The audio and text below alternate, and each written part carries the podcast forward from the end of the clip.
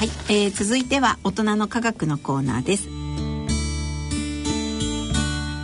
ご機嫌いかがでしょうか？東京大学政策ビジョン研究センターの山野博子です。今回は日経サイエンス編集長の古田彩さんにご出演いただき科学の話題につきましてご解説いただきます。古田さん今回が初めてのご出演となります。よろしくお願いします。どうぞよろしくお願いいたします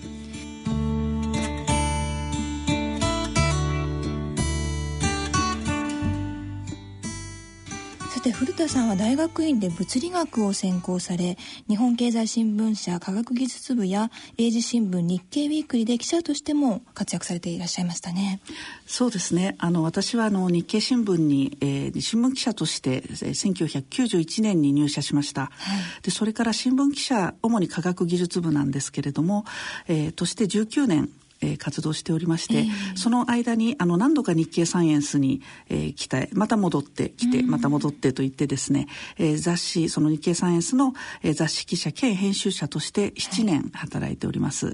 い、で今回はあのこの春からまた新たに、えー、えー、2年ぶり3度目の出戻り出戻りという形で、日経サイエンスに入りまして、えー、この4月から編集長をしております。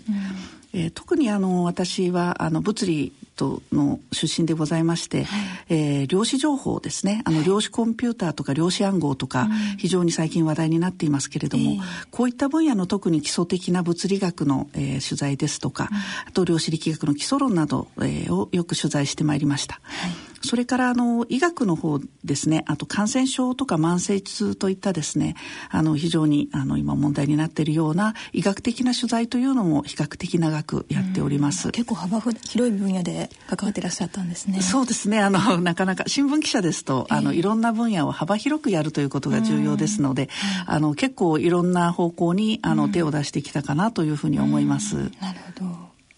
そして最近ではスタップ細胞などの取材にも当たっていらっしゃったということですけれども。はい、今回えー、日経サイエンスに戻ってきましたけど、その以前、前回に来た時に、えー、ちょうど、えー、スタップ細胞の問題が起きまして、はい、で、私あの、こえー、普段はあの、本当に科学の、基礎科学の内容を紹介するような話をしているものですから、あまりそういう、こう、あの、不正ですとかですね、うん、あの、そういう大きな問題を追っかけるということがなかったんですけれども、はい、この時には、あの、一番最初にあのスタップ細胞についてあのいい方向から紹介する記事を、えー、編集して載せてしまったということがあってですねで、ねは一体あの問題になってからあの細胞の正体は何だったのだろうという観点から、あの1年間にわたってこの問題を追ったという経緯があります。なるほどかなり日経サイエンスでも大きく取り上げていらっしゃいましたよね。そうですね。あの、スタップ細胞がもうスタいわゆるスタップ細胞ではないだろうということはもう非常に早い段階から専門家の方々が、えー、あの、何度も指摘していらしたんですけれども、えー、それでは一体それは正体は何だったのだろうというところに特にフォーカスして、えー、あの、ずっと報道してまいりました。個人的に思っていらっしゃる感想や印象などありますか？この問題について。そうですね。あの、やはりスタップ細胞最終的にはこれはあの全然違う細胞ですね。既存の ES 細胞という細胞をスタップ細胞として使われてあのような結果になったということなんですけれども、はい、あの非常に科学としてはあの残念な結果ではございましたが、はい、それを突き止めるために使われたのもまたあの最新の科学であったということで、はい、あの非常にやっぱりあの研究者の方々のですね、その正体を突き止めるためのその底力というかですね、うん、その今の現代科学を駆使したそのそちらもやはり一つの研究であったなとこちらの方があの非常に強く印象に残った出来事でしたね。はいありがとうございます。さてそんな古田さんに6月号の日経サイエンスの特集記事をご紹介いただきたいと思いますえー、今月号は、えー、インフレーション理論の現在ということですけれどもそもそもインフレーションというのはどういったものなんでしょうか？はい。あのこれはですねあの宇宙が一体どうやってできたのかという非常に遠大な謎に関わってくるんですけれども、はい、えー、宇宙はあの誕生した時にですね、はい、えー、1兆分の1のさらに1兆分の1のそのまた1兆分の1秒というぐらいの、はい、もうものすごく刹那的な超短時間にですね、うん一気に膨張したという理論があります。これをインフレーションと呼ぶんですね。はい、で、これは1981年に東京大学のあの佐藤勝彦先生という日本の先生が提唱した理論なんです。はい、で、これどれくらい膨張したかというとですね、はい、そんな短い間に1兆倍の1兆倍のさらに100倍以上と、そうですね、なかなか想像しにくいんですけれども。はい。まあ、例えて言えばなんですけれども、えー、まあ、原子核、まあ、これも見えないんでどれくらい小さいかわからないですけど、えー、原子核くらいの大きさのものがですね、一瞬で太陽系の大きさになってしまうというぐらいのものすごい急膨張なんです。一瞬っていうのは本当に一瞬ですね。本当に一瞬ですね。はい。ちょっと想像しがたいものがありますが、そしてこのインフレーション理論が採用されている理由というのはどういうものでしょうか？はい。あの今観測されている宇宙というのでははですね、非常に、はい、あの宇宙が平坦ってなんかわからないかと思うんですけれども、あの空間が曲がっていないという状況なんですけれどもそれははいあの空間が曲がっているとですねまっすぐ進んだつもりになってもぐるっと回って元に戻ってきちゃうというようなことが起きるんですね、はい、そういうことの起きない非常に平坦な宇宙であるということが分かっていましてそれを非常にうまく説明するとか、はい、そういういくつかいい点があるということで非常に期待されている理論なんですね。うんであのインフレーションがあの非常に加速膨張といってですね、はい、こう膨張しながらさらにそれがどんどんどんどん速くなっていくというものなんですけれども、えー、えーとそれが、えーと、終わる頃にも宇宙はもう極限まで冷え込んでいたというふうに、うん、言われています。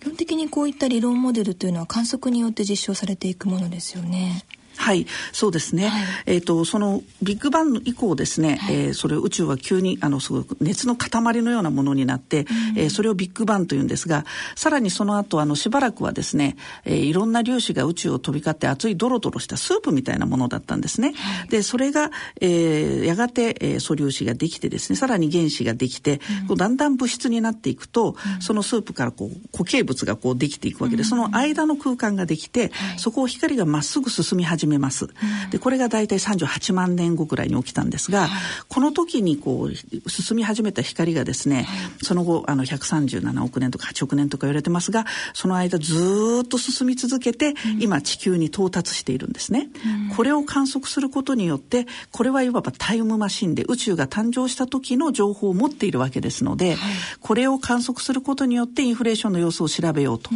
いう観測が行われています。はいで実際にあの NASA がですね2001年に打ち上げたあのウィルキンソンマイクロ波違法性探査機、はい、略称 WMAP という探査機がありまして、はい、こちらが9年にわたって観測されました、うん、さらにあのその後ですね、えー、欧州の方の探査機プランクが4年間観測しました、はい、で多分この観測で一番よく知られているのは、えー、宇宙の年齢は137億年あるいはプランクで修正されて138億年という、うん、これは非常に新聞などにもよく報道されました、はいでさらにこの W マップの測定でですねこのインフレーションがどんなふうに起きたかという理論モデルが絞られてまいりまして、はい、えー、非常に初期から提唱されていたシンプルなモデルというのは合わないことが分かりまして、うん、えー、1980年という、えー、インフレーションの理論がと提唱されたごく初期に、はい、あのソ連科学アカデミーのアレクサイ・スタロビンスキー博士が提唱した、うん、あの原点ともいえるモデルが改めて、あの光が当たっていて、これが今、えー、一つの有力候補になっています。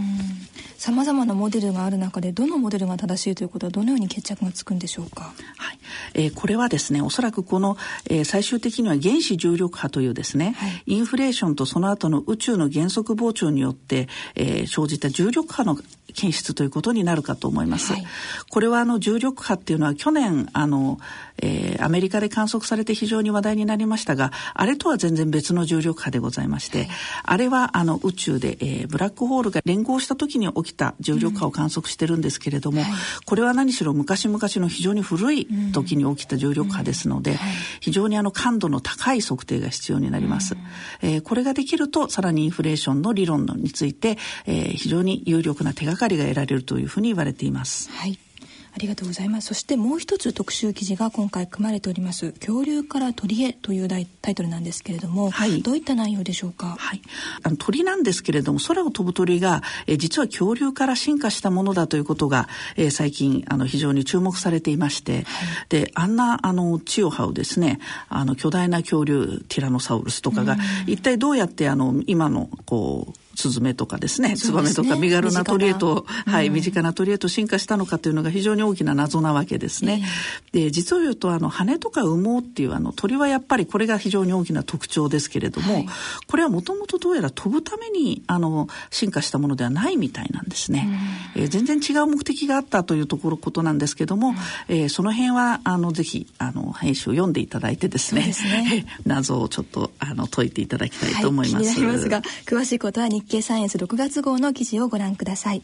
さて最後に次号7月号の特集記事についてご紹介いただけますか？はい、えー、次号はですねあの普段の日経サイエンスとはちょっとあの雰囲気を変えまして異色の特集なんですけれどもですね、はい、えー、トランプ VS 科学というタイトルで、えー、ご紹介したいと思います、はい、あのアメリカの大統領のトランプ氏ですね、はい、あの非常に科学的に見るとあのかなりまあ突拍子もないと言いましょうか。あのいろんなあの今までにはない政策をいろいろ打ち出しているんですけれども、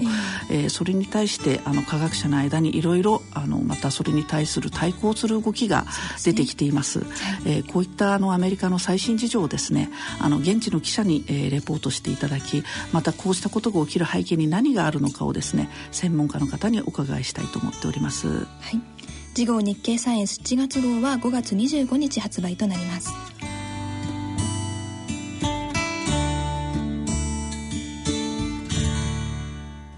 大人の科学のコーナーでした